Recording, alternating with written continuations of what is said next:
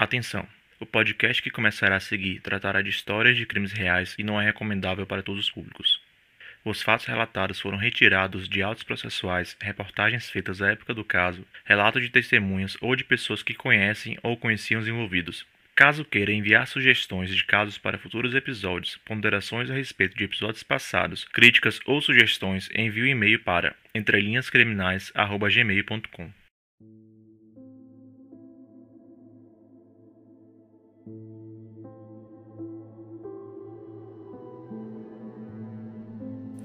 Seja bem-vindo a mais um episódio de Casos Isolados, um dos quadros do Entre Linhas Criminais, um podcast do gênero True Crime em formato storytelling.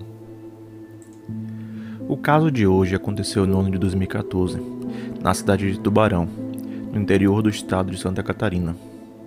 É a história de uma menina extrovertida, obediente e amada pela sua família. Ela nunca teve nenhum problema até o dia que desapareceu de dentro da sua própria casa.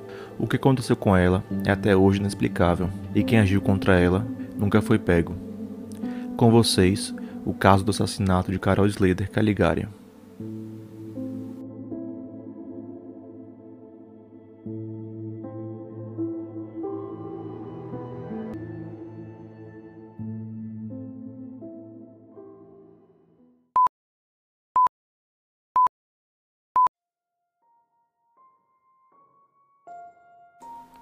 Possivelmente você já ouviu falar de Tubarão, por conta das atrações turísticas relacionadas a águas termais, artesanatos e passeios ferroviários com locomotiva a vapor. Excluindo os momentos em que a cidade fica cheia por conta dos turistas, Tubarão é uma cidade tranquila para se viver. Com cerca de 100 mil habitantes, a cidade é conhecida por permitir que a sua população viva em segurança sem maiores intercorrências.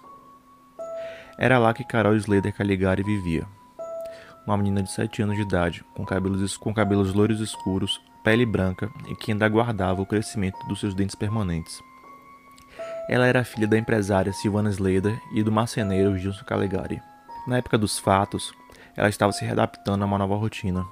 Seus pais haviam se divorciado há pouco mais de seis meses. Ela passou a viver junto com sua mãe e seu irmão mais velho, chamado Kim, que é portador de síndrome de Down e demanda de cuidados especiais. O relacionamento teria acabado a pedido da própria Silvana, após diversos desentendimentos com Gilson. Era o terceiro casamento dela, de modo que Kim não era filho de Gilson. Silvana se arrependeu de terminar um relacionamento com o pai de Carol e passou a tentar convencê-lo a reatar o casamento, mas ele já estava namorando com outra pessoa. Um divórcio é um processo muito difícil para crianças na idade de Carol. Quem já presenciou uma situação assim em casa conhece o aperto no peito e as incertezas que surgem nesse período. A sensação de perda, saber que não terá mais a família com quem você está habituada e ainda precisar aprender um dia e uma hora certa para ver as pessoas que amam em ambientes separados. Mesmo diante de todo o problema familiar envolvendo seus pais, Carol não deixou de ser bem tratada ou cuidada. Suas apresentações no colégio eram acompanhadas por seus pais e seus avós sempre que podiam passavam tempo com ela. Tudo parecia normal na vida de Carol, até o dia 22 de dezembro de 2014, quando ela, sua mãe e seu irmão mais velho se envolveram em um acidente de carro no início da tarde. Silvana estava com Carol e com outro filho dentro do carro. Ela subia pelaquela pista, quando teria simplesmente cruzado essas vias e batido no carro junto com um caminhão que descia sentido contrário. O motorista desse caminhão relatou aos policiais rodoviários federais que nada pôde fazer para evitar o acidente, porque simplesmente o carro de Silvana cruzou a pista contrária. Apesar de ter colidido transversalmente com o caminhão, o acidente não causou nenhum dano a Silvana e seus filhos, apenas pequenas escoriações pelo corpo que seriam facilmente resolvidos com um repouso. Tubarão é uma cidade pequena, como falei há pouco. Qualquer acidente, tragédia ou acontecimento relevante se torna notícia em todos os locais em muito pouco tempo. Foi desse modo que os avós paternos de Carol e o pai souberam do acidente e ficaram imediatamente preocupados com a menina querendo visitá-la ou ao menos saber como ela estava. Eles ligaram para Silvana por diversas vezes para perguntar sobre Carol, ao mesmo tempo que também queriam falar com ela. Estranhamente, Silvana proibiu os contatos com a menina. Disse apenas que ela estava dormindo. Até aquela altura, tudo parecia estranho, mas nada chamava a desconfiança da família paterna de Carol. Afinal, na mesma medida que os boatos de acidente circulavam, também se dizia que nenhum óbito ou situação mais séria teria sido registrada pelos policiais militares que fizeram a ocorrência do acidente.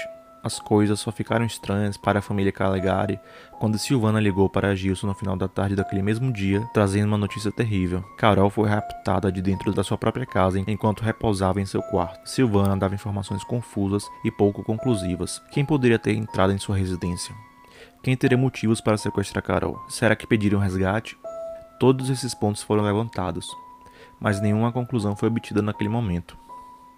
Os pais de Carol foram até a delegacia da cidade para poder relatar o desaparecimento. Assim que chegaram, Silvana começou a dar informações contraditórias e confusas sobre o desaparecimento da sua filha. Isso chamou a atenção do delegado, que conduzia o boletim de ocorrência. Mas até aquele momento, parecia uma mãe transtornada e com medo. Enquanto era registrado o boletim, Silvana passou a pedir a chave do carro para seu irmão que estava presente, e isso chamou a atenção de um dos policiais que estava na sala, porque ela iria querer sair da delegacia onde era registrado o desaparecimento da sua filha. Ela conseguiu distrair os policiais e sair da delegacia a pé, onde Gilson acabou ficando sozinho junto com o irmão dela, descrevendo detalhes físicos que, que poderiam auxiliar a encontrar a menina. Um dos moradores que presenciou Silvana dando voltas pela cidade era seu amigo e foi conversar com ela, próximo a um posto de gasolina. Naquele momento, toda a cidade sabia do desaparecimento de Carol, e muitas pessoas ajudavam a procurá-la. Esse amigo era empresário local, que teria achado o comportamento de Silvana no mínimo estranho ela teria começado a gritar pedindo que ele a escondesse em algum lugar, pois teria feito uma grande besteira. Ele também disse que enquanto Silvana gritava, percebeu que ela tinha feridas no pescoço, como se tivesse tentado se enforcar, e por isso, sem que ela percebesse, conseguiu chamar a atenção de um policial que estava no posto para relatar que algo de errado estava acontecendo. O policial levou Silvana de volta para a delegacia dentro da sua viatura. Assim que ela chegou, voltou a ficar inquieta, chamando novamente a atenção dos, dos policiais e do delegado que estavam presentes. Pouco antes das 23 horas, o irmão deu a chave, deu a chave do carro para Silvana, que alegava que iria procurar a garota, saindo sozinha da delegacia. Aquilo foi o ápice para os investigadores. Era natural que Silvana ficasse transtornada com o sumiço de sua filha, mas nada justificaria as diversas tentativas de sair da delegacia ou dos depoimentos tão contraditórios como os que ela deu. Isso motivou os policiais a irem até a casa de Silvana logo depois que ela saiu da delegacia. Quando eles chegaram lá, ela não tinha chegado ao endereço, mas o irmão dela permitiu a entrada para que os investigadores pudessem tentar entender o que estava acontecendo. Assim que entraram na residência, se espantaram com a bagunça. Livros e papéis estavam jogados pelo chão, vasos quebrados e roupas jogadas por todos os lados. Aquilo era suspeito, mas não existia nenhum indício de que a casa de Silvana tivesse sido invadida por alguém. As portas não estavam arrombadas. O acidente, o sequestro e a casa revirada. Tudo aquilo era muito estranho. A casa foi sendo cada vez mais explorada pelos policiais, até que encontraram um quarto dos fundos com a entrada obstruída por móveis. Isso motivou que os investigadores começassem a tirar tudo que estava na, na porta para entrar no cômodo onde encontraram uma grande caixa de papelão cheia de roupas e papéis. Assim que esvaziaram a caixa, encontraram algo que jamais esperariam e que naquele momento iria acabar com as esperanças de Gilson de encontrar sua única filha, o corpo de Carol Slater Caligari.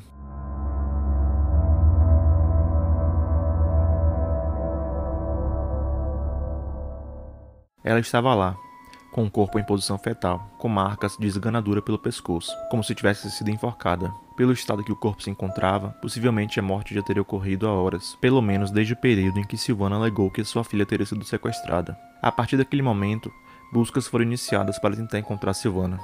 Ela era a única suspeita de ter cometido o crime naquele momento.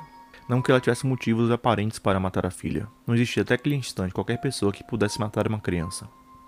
Não só matar, mas entrar na casa de Silvana sem que ela percebesse, cometer o crime e depois ocultar um corpo em um dos quartos e sair como se nada tivesse acontecido. Criança calma, alegre, brincalhona, adorava tudo que era, tudo que era gostoso, tudo que era bom, ela aproveitava bastante. Ainda segundo esta amiga da família, o pai está sem entender o que ocorreu. Muitas vezes ele perguntou para mim assim: "Diz que isso é mentira? Isso que é mentira, não é verdade?" Me ajuda. Diz que isso vai mudar para mim, por favor. O enterro foi emotivo e lotado de familiares e amigos, onde ninguém conseguia entender o motivo para que uma criança inofensiva fosse morta com aquela crueldade. Após três meses de investigações, a Polícia Civil de Santa Catarina considerou que Silvana era a autora do crime. Ela deveria ir a julgamento pelo homicídio e pela ocultação do cadáver da filha, mas está desaparecida desde que saiu da delegacia pela última vez. Ela foi inserida no cadastro de pessoas procuradas pela Interpol, porque há uma suspeita de que ela esteja fora do país. Usuários do Facebook disseram em algumas oportunidades que viram Silvana em diversos locais diferentes do mundo. Um deles teria sido na Bolívia, quando uma mulher disse que teria dividido um táxi com ela na cidade de Santa Cruz. Ela estaria com cerca de 90 quilos e cabelos castanhos. Na época dos fatos, ela era loira. Ao longo do tempo, a família Calegari foi percebendo que possivelmente Silvana já estaria planejando aquele fato há bastante tempo. O principal indício teria sido uma carta que ela deixou para Gilson, no qual diz o seguinte: Abre aspas. Gil, você nunca me ajudou em nada. Toma esse presente de Natal para você. Nunca entenderam ao certo por que Carol foi assassinada. Apesar de Silvana nunca ter sido julgada e condenada, ela é a única suspeita de um crime num cenário onde seria muito difícil pensar que ela não teria envolvimento. Agora, peço que você olhe para a capa desse episódio, onde há uma foto de Silvana. Peço que você tenha atenção a esse rosto, porque é uma das 10 pessoas mais procuradas do Brasil. A Polícia Federal e a Interpol estão buscando informações sobre ela desde o seu desaparecimento. Ela é acusada por um crime grave contra a própria filha, que era uma criança, e ela precisa responder judicialmente por isso. Existem relatos de avistamentos dela em todo o Brasil e em diversos países do mundo. Ela pode estar em qualquer lugar agora, inclusive perto de você.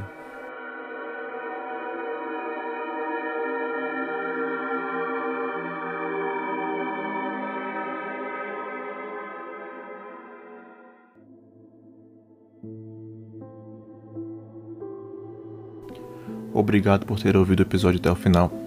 Espero que você tenha gostado.